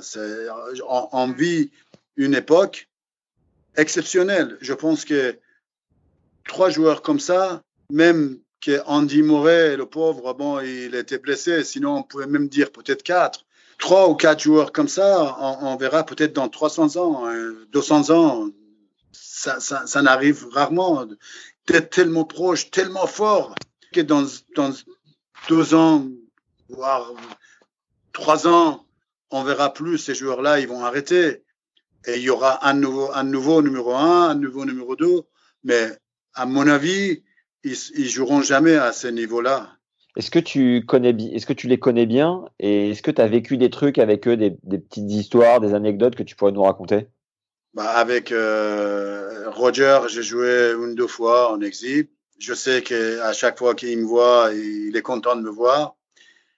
Il m'a dit un jour, Mansour, tu te souviens, 92, quand tu as joué avec, contre Connors à Bâle, il avait 11 ans.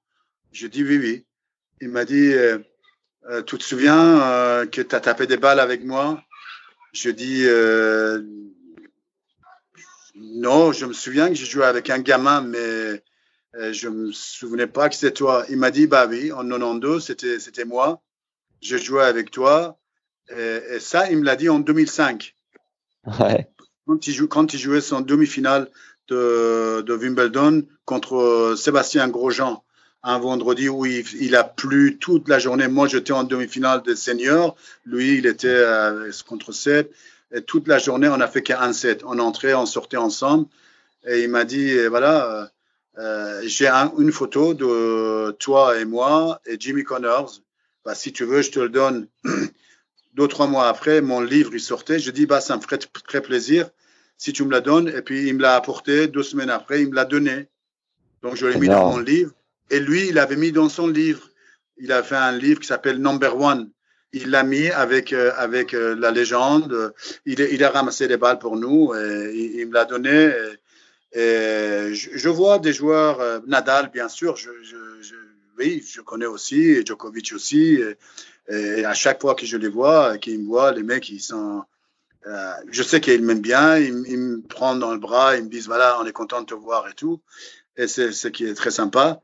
Et, et ben, tout, les joueurs viennent comme ça, Mansour, tu sais, tu te souviens, je t'ai ramassé des balles et tout. Euh, bah, je vois souvenir, mais les joueurs, ils me le disent. Euh, oui, c'est vrai. Et Nadal, Nadal et Djoko, tu as vécu des trucs en particulier avec eux? Bah, Je jouais un petit peu de, en exhibition euh, avec eux, euh, notamment en Australie. Je jouais avec Djokovic deux, trois fois, tu sais, avec Lacoste et tout. Euh, oui, je jouais, bien sûr, oui. À quel moment les gens ont commencé à te reconnaître dans la rue? En France? Ouais. Ah, je crois que c'était à partir de, de 86. Ce, ce, fameux match que j'avais fait, tu sais, à, avec, avec Yannick à Bercy.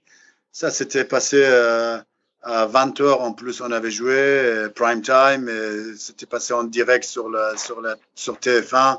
Et puis, euh, bah, les gens, ils ont commencé à, à, me connaître un peu plus dans, dans, la rue. Mais dans le milieu tennis, les gens me le connaissaient déjà.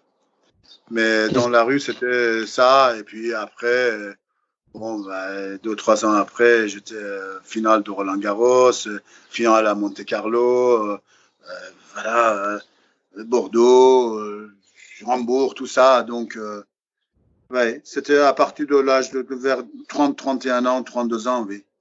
Qu'est-ce que ça t'a fait de le sentiment de devenir connu? Franchement, euh, je suis content quand les gens me reconnaissent et ils viennent me voir. Euh, bah, je suis content de, de, de leur dire bonjour. Euh, c'est tout, hein, ça me dérange pas de tout. si je sors, dans, voilà, il m'arrive deux, trois fois, quatre fois dans la journée, les gens me reconnaissent. Ils me disent toujours des, des, des mots gentils. C'est super ouais. sympa, c'est agréable. Tout de suite, ils ont le sourire bah, je suis content de, de, de, de, les faire sourire euh, que de les faire pleurer. quoi. J'ai fait ramasseur de balles pour toi euh, à Nevers. Tu étais venu faire une, euh, une exhibition avec euh, Yannick. Ah oui, ça c'était juste, on venait, on venait d'arriver de New York. J'étais le, le, juste après le, le 11 septembre. Ouais, exactement. Ouais. C'était le 12 euh... septembre, euh, c'était le 11 septembre. C'était le 11, c'était le 11 septembre. Le 11, ouais. On est, je suis entré la veille de, de, le jour avant, je suis entré de New York. Ouais. Je suis entré, j'étais à, en, voilà, j'ai joué la, la US Open, je suis entré avec Yannick, on avait, je me souviens très bien de ces journées-là. Je me souviens très très bien. Et à un moment, Yannick me demande la balle et moi je regarde ailleurs. il m'a tendu sa raquette et j'ai joué avec toi pendant 2-3 euh, minutes. Donc là, j'avais 11 ans. Et ouais. il y a quelques années, je faisais un stage euh, en haut des Champs-Élysées. Je bossais euh, rue Lamennais. Je sais pas si tu vois. Ouais. Et, euh, et je t'ai croisé et je suis venu te voir. Et je t'ai dit Ah, Mansour, comment ça va On a été ensemble. Et là, tu m'as regardé, tu étais hyper surpris. Et je me suis dit, je me suis dit merde, je l'ai embêté, je l'ai dérangé. et je savais plus. J'ai cru que j'ai cru que je t'avais embêté en fait. C'était bizarre. Ah bon? Ouais, ouais, je me suis dit, oh bon, bah, j'ai dû, le, j'ai dû l'embêter. Bon. ah, je, je pense pas, non, j'en sais rien, je sais pas. Okay. J'étais désagréable? Non, pas du tout. Mais je sentais que tu étais surpris. Et c'est pour ça que je me ouais. demandais euh, comment, comment tu vivais euh, tous les jours, d'être parfois arrêté dans la rue, tout ça. Parfois, ça peut non. être embêtant. Euh. Non, moi, ça m'embête pas. Franchement, ça m'embête pas. D'accord, ok. Aujourd'hui, sur ta fiche ATP, il est indiqué que tu as gagné 368 105 dollars de prize money. Je voulais savoir quel regard tu portes sur ce montant. Bah, c'était pas grand chose, franchement. Hein. C'était ouais. l'argent de poche, c'était pour survivre, quoi. Voilà, c'était pas, c'était pas, même à l'époque, c'était pas grand chose, hein. Ta carrière, que... tu gagnes 300 000, euh, en plus, 300, 300, 300 000 dollars bah déjà, il y avait euh, facilement 25% de, de, de, taxes, 30% de taxes. Bah, ça restait 200 000. 200 000, bah, ça me permettait de vivre. Quoi. Ouais. Tu te souviens de la première fois où tu as gagné un gros chèque et que tu as ressenti? Oui, bah, c'était à, c'était à finale de Bercy. C'était le, c'était le premier euh, gros chèque. Enfin, le euh, premier gros chèque que j'ai gagné, si tu veux, c'était au circuit Marlboro.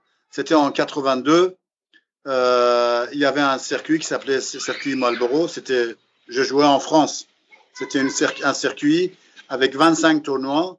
Et puis bon, c'était des tournois nationaux, nationaux, hein, nationaux.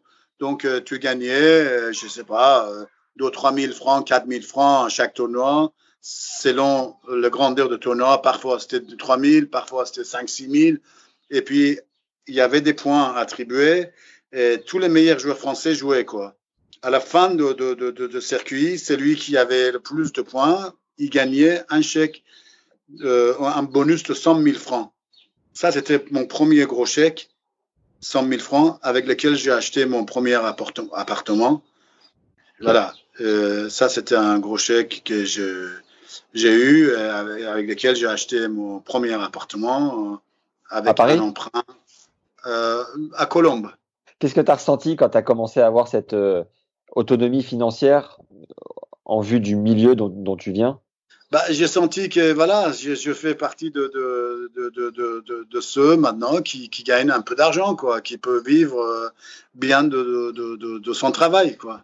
Parce que jusqu'au jusqu'au là, c'était, bah, je, je végétais, quoi. Ouais. C'est là, c'est là, avec ce truc-là, voilà, je, je, je, me suis dit, je franchis un autre niveau, quoi. Donc, euh, j'arrive à un niveau plus, euh, plus haut, quoi, plus, plus sérieux. Et puis, bah, après ça, c'était, voilà, c'était, tu sais, jouant uniquement en France et arriver en finale de Bercy, euh, c'était quand même quelque chose. C'était pas, c'est pas, c'est pas donné à tout le monde. Donc, euh, c'était, j'étais fier de ça. J'étais content. J'avais, j'avais battu Noah Forger, j'avais battu Villander euh, euh, Nistrom, j'avais battu euh, Casal Sanchez. Avec, avec Diego Pérez, tout le monde me disait Mais comment tu joues avec Diego, Diego Pérez? Il ne sait pas jouer. Donc voilà, c'était en perdant contre McEnroe, Fleming. bon, je les ai battu après, mais perdu contre Fleming McEnroe. McEnroe, c'était un des meilleurs joueurs du monde. Il était numéro un en double, il était 3-4 en simple. Donc euh, voilà, euh, il fallait le battre. C'était quoi euh, votre complémentarité avec Pérez? Pérez, il retournait, il ratait pas un retour. il me donnait la possibilité de, prendre des initiatives au filet. Et puis, bah, c'était ça, on se complétait comme ça. Moi, mon retour, c'était pas mon point, fort, c'était surtout le service. Lui, c'était surtout le, retour. Donc, euh, on se complétait. Lui, son service, c'était pourri. Chaque fois qu'il voulait faire un ace, il me tapait la balle. Euh, moi, j'étais au filet, il me tapait la balle sur la tête ou sur le dos. C'était incroyable. Et puis, il rigolait, il était mort de rire. Tu travaillais beaucoup, le service, pour euh, trouver les zones? Non. Non, je travaillais pas. Je n'ai pas, pas vraiment travaillé énormément. Non, je, comme je t'ai dit, je, je m'entraînais une heure, une heure et demie le matin, une heure l'après-midi. C'est tout ce que je faisais. Et je faisais un truc. J'avais pas quelqu'un qui, qui me, qui me qui me dise qu'est-ce que tu dois faire. Je le faisais ça tout seul. Et puis, bah, je demandais aux joueurs, tu veux t'entraîner avec moi? Il y en avait des, des, fois que les mecs disaient oui. Et quand ils me disaient non, bah, j'allais contre le mur. Donc, euh, voilà. Je m'entraînais comme ça. C'est quoi pour toi la définition de la vraie richesse? La vraie richesse, euh, c'est d'avoir du respect, respecter les gens, euh, d'avoir le respect des gens. Voilà. Quand tu respectes les gens, c'est en première, c'est toi-même que tu respectes. Ça, c'est une richesse. C'est une richesse. C'est pas richesse. Euh, oui, c'est bien d'avoir l'argent, d'avoir euh, des milliards, mais tu peux être heureux sans avoir des milliards. C'est, je sais pas, richesse, c'est pas forcément l'argent. Tu, tu, participes à combien de, de, max, de matchs exhibition encore aujourd'hui, chaque année? Pas jusqu'à maintenant, jusqu'à cette année, ça va être compliqué hein, avec ce confinement, mais euh, j'en faisais une vingtaine jusqu'à genre l'année dernière, une vingtaine d'exhibitions. Le lieu sur lequel tu préfères te rendre pour jouer, c'est lequel? J'adore euh, tous les cours de tennis, c'est mon endroit préféré. Voilà. On me dit souvent, c'est quel est ton tournoi préféré, quel est ton cours préféré? À chaque fois que je rentre sur, le sur un cours de tennis où il y a du public, je suis heureux. Je rentrer sur un cours vide, moi, ça ne m'intéresse pas du tout. Mais quand je rentre sur un cours de tennis, voilà, qu'il y a, des, il y a du public et que c'est plein, j'adore. Là, je suis dans mon jardin et je fais je, suis sûr que je peux leur euh, euh, faire passer une, heure, une, heure sympa quoi. Mais c'est vrai que quand tu joues sur, les grands cours, euh, comme euh, cours central à Wimbledon ou, à Roland Garros ou voilà, Australie, et, ben, et que c'est plein, c'est autre chose. Quel est le, le, cours de tennis, pas forcément avec du public, mais au contraire perdu au milieu de la nature, le plus improbable sur lequel tu joué Un cours euh, au bord de l'océan ou au milieu de la jungle Est-ce qu'il y en a un comme ça que tu as déjà découvert? On a joué dans les arènes de Nîmes, par exemple. Ah, c'est pas très évident. Hein. J'ai joué euh, sur une place à Namur, euh, dans la ville de Namur en Belgique, sur une place euh, euh, en pleine ville. J'ai joué sur la place de Hôtel de Ville de Paris. Il y a plein d'endroits. J'ai joué dans les pati dans les dans les pati patinages, dans les euh, quoi, dans le salon de patinage. Il y a un endroit que j'adore jouer, c'est Royal Albert Hall de Londres. C'est exceptionnel. C'est un théâtre, c'est fabuleux. Ça fait 170 ans que le truc il est là. Tu as, as, des plus grands chanteurs, plus grandes danseuses, plus grands chanteurs d'opéra, des, des, des, des, gens qui ont fait des, performances là-bas. C'est exceptionnel. Et quand moi, cette année, si tout se passe bien, je retourne pour le 24e année d'affilée. Wow. C'est quelque chose. Avec qui tu joues cette année là-bas? J'ai joué avec tous les, les, les tous, tous, tous les, les, les, joueurs là-bas. J'ai joué avec, euh, avec euh, Emerson, avec, euh, avec euh, Tony Roche, avec Newcomb, avec Becker, avec McEnroe, avec Borg, avec Connors, avec, avec tous ces mecs-là, avec Andy Moret, avec Henman. C'est en décembre. D'accord. Je vois sur tes réseaux sociaux, sur Instagram, tu as 65 000 personnes. Euh, tu une chaîne YouTube avec une vidéo qui a un peu plus de 2 millions de vues. Comment est-ce que tu gères tes réseaux sociaux? Je, je, je le fais, je fais pas beaucoup. Je, voilà, je fais. Il y a quelqu'un qui me conseille, euh, qui me, qui m'aide, euh, voilà, et je le fais. Mais je réponds pas à tout le monde. Je suis pas non plus fou à, être là-bas tout le temps. Euh, mais si tu vas sur le truc de Wimbledon, tu as des trucs où il y a 30 millions. Hein. Sur le Google, tu as un truc, il y a 10 millions de personnes sur le, qui, qui, qui, qui, qui m'ont vu hein, sur YouTube. Hein. J'ai des trucs, il y a des, il y a des trucs qui, qui, ont été vus par 10 millions et 8 millions. Sur le site de Wimbledon, il y a un truc, il y a 30 millions. Et tu postes les photos toi-même ou tu as quelqu'un qui le fait pour toi? Pourquoi tu me demandes ça? Parce que c'est intéressant, je trouve, de savoir. C'est c'est quand même un outil. Je le fais, euh... je le fais, je le fais mais quelqu'un, j'ai quelqu'un qui me conseille. D'accord. Ok. Voilà. C'est génial. C'est génial que tu Ouais, maîtrises que tu maîtrises l'outil quoi. Combien de temps tu Ouais. passes euh, chaque jour sur ces sur ces réseaux? Pas beaucoup, Pas beaucoup. Ok. pas beaucoup. non. On pose souvent la question de l'après carrière aux joueurs de tennis, mais toi j'ai l'impression que ton après carrière, on se demande de quoi elle va bien pouvoir être. Tu as une idée de ce que tu as envie de faire quand euh, tu pourras vraiment après, plus du après ma carrière, je suis mort, quoi. C'est fini. J'ai j'ai 60. Voilà, si je joue encore 2-3 ans, il me reste pas beaucoup à vivre. Hein. Donc après, je sais pas. Après, je vais essayer de rester dans le milieu de tennis encore 3, 4, 5 ans. Et voilà, après, voilà. euh, euh, Dans 4-5 ans, je peux peut-être rester tranquille. Ça fait, ça fait presque 60 ans que je cours. Hein. Ouais. À des balles à, à l'âge de 5 ans, j'étais à 5 heures du matin sur le cours. Et ça fait 60 ans, 59 ans que je travaille. Je travaillais, je travaillais à 5 ans, je travaillais. Tous les jours, à 5 heures du matin, j'étais sur le cours. Tous les jours. Wow. Donc euh, voilà. Et C'est quoi aujourd'hui une journée avec Mansour Barami Comment ça se passe? À quelle heure tu te réveilles? À quelle heure tu te couches? Et qu'est-ce que tu fais pendant la journée? Bah là, en ce moment, je fais pas grand-chose. Hein. Je suis confiné. euh, je me réveille euh, genre 7h30, euh, petit déjeuner. Après, je fais un peu de, de, de, de, gym. Je, peux, je fais un petit peu de des choses que j'ai jamais fait. Je fais des trucs physiques que j'ai jamais fait. Moi, j'ai jamais fait ça. Euh, Et donc aujourd'hui, je le fais parce que sinon, je vais, voilà, j'ai senti les 6-7 premiers jours, je faisais rien, mes muscles, euh, vraiment, euh, ça, ça commençait à fondre à une vitesse pas possible. Donc, euh, je me suis pris en main. Et là, je fais, bah, je descends, je remonte l'escalier, par exemple. J'ai quelques élastiques avec lesquels je fais un peu de musculation pour garder mes, jambes en, le bas de corps et le haut de corps. Je fais des, des, des euh, comment, des pompes et des abdos pour rester en forme une fois que le confinement est fini, pour, voilà, pour reprendre plus facilement. Tu lis l'équipe, tu tu t'intéresses à l'actualité du sport en règle générale ou même pas?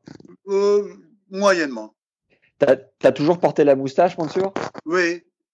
Je l'ai rasé deux fois dans ma vie. À partir de quel âge t'as commencé à l'avoir J'avais, euh, je sais pas, 17 ans. 17-18 ans, je l'avais.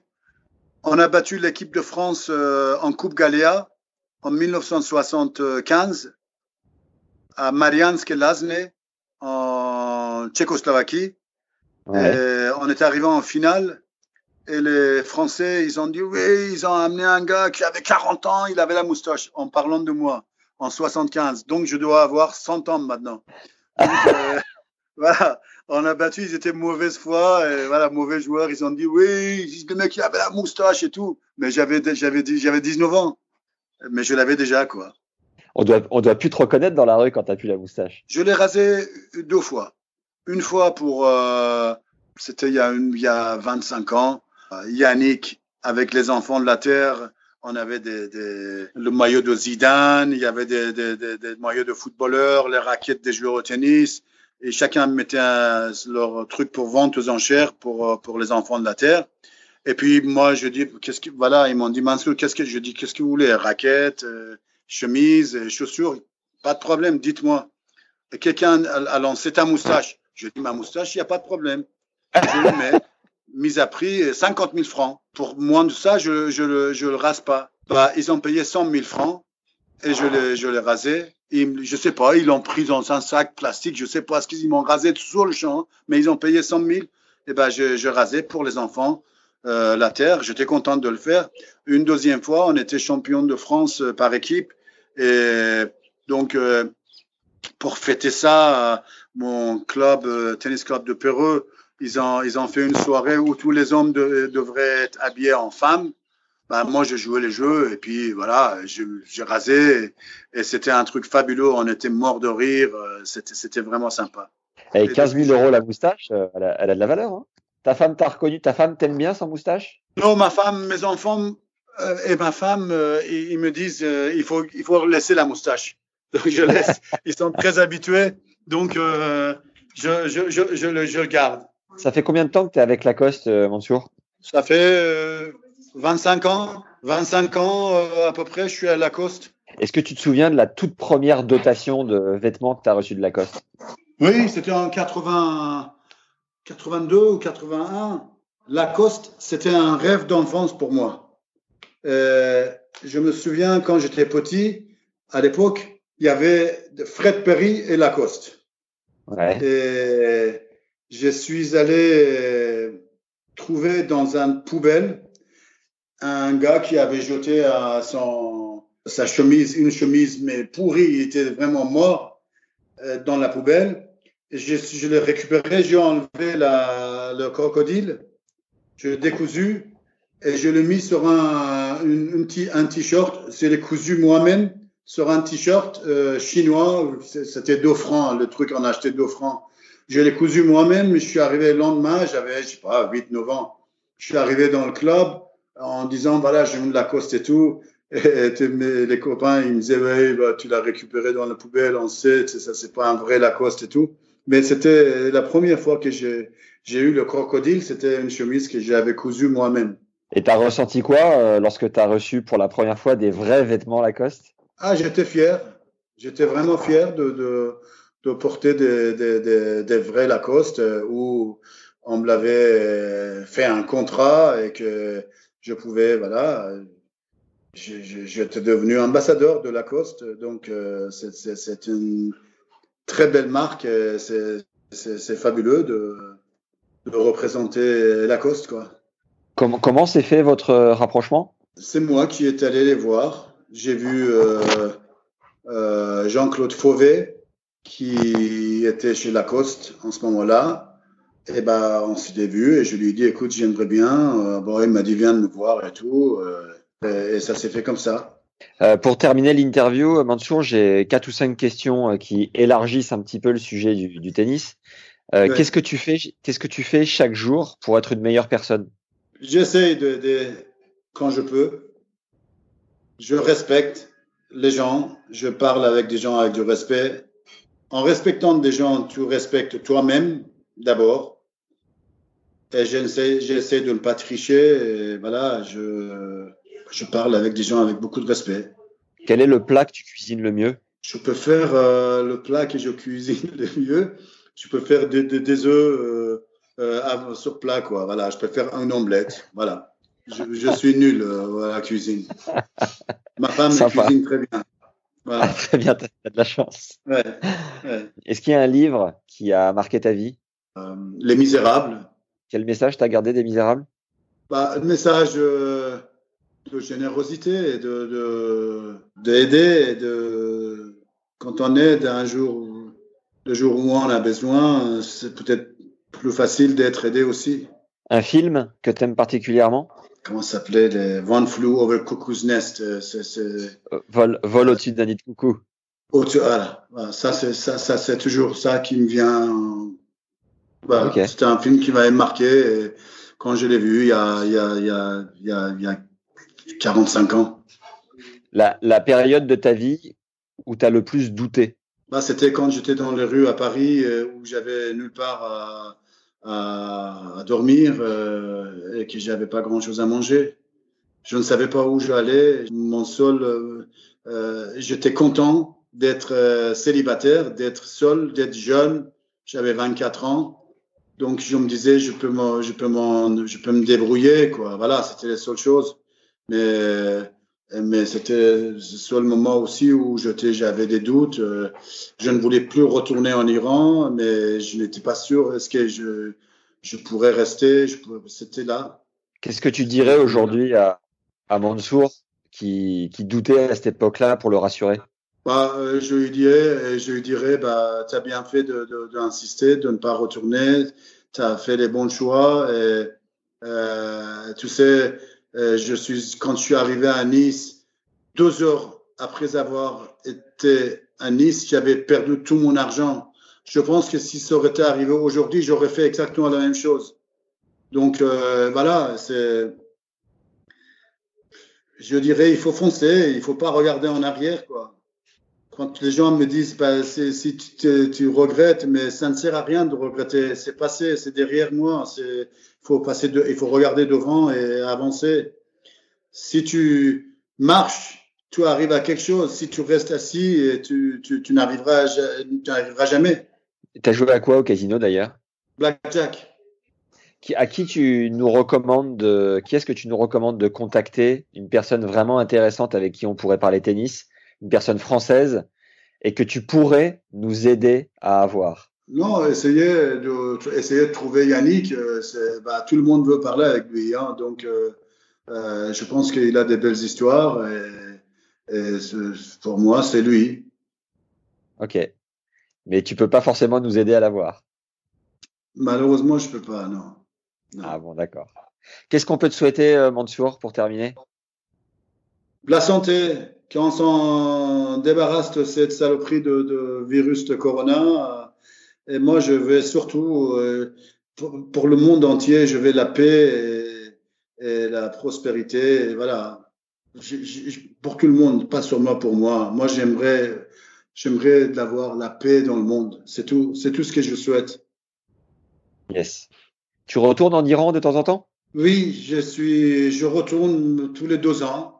Je, je, je vais là-bas euh, normalement pour deux, maximum trois jours. Mais là, je suis allé le 7 février au, 20, 20, 20, au 21 février. Je suis allé avec ma femme, euh, mon fils, euh, Antoine, voilà, et sa, sa fiancée.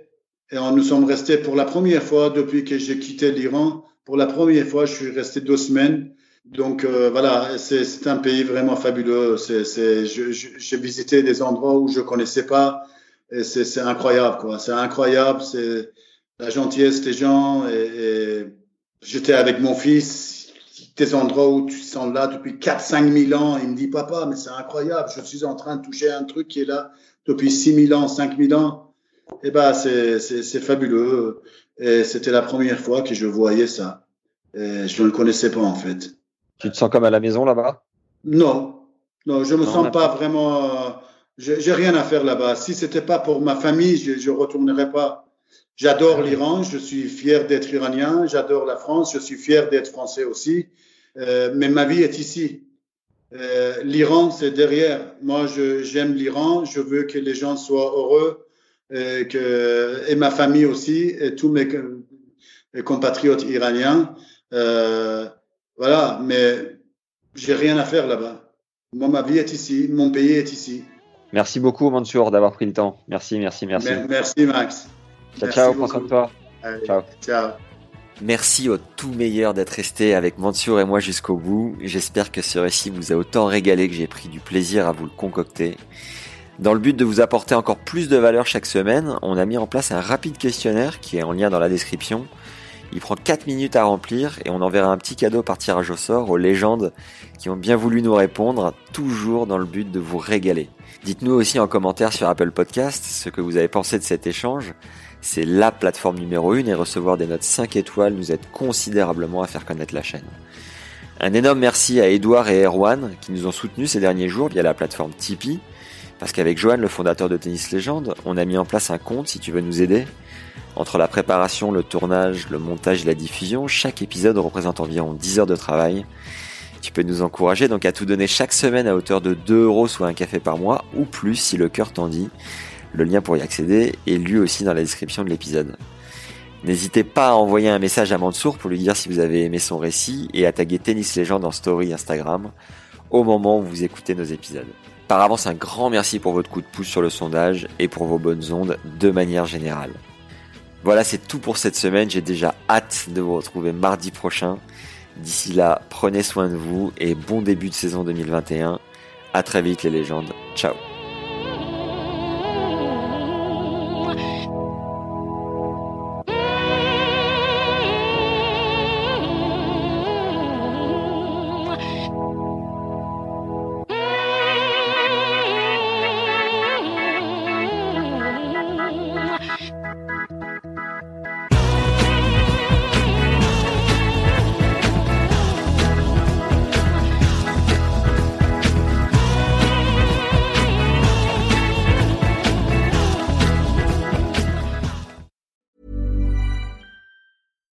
Hey, it's Paige DeSorbo from Giggly Squad. High quality fashion without the price tag. Say hello to Quince. I'm snagging high-end essentials like cozy cashmere sweaters, sleek leather jackets, fine jewelry, and so much more. With Quince being 50 to 80% less than similar brands. And they partner with factories that prioritize safe, ethical, and responsible manufacturing. I love that. Luxury quality within reach. Go to quince.com slash style to get free shipping and 365 day returns on your next order. Quince.com slash style.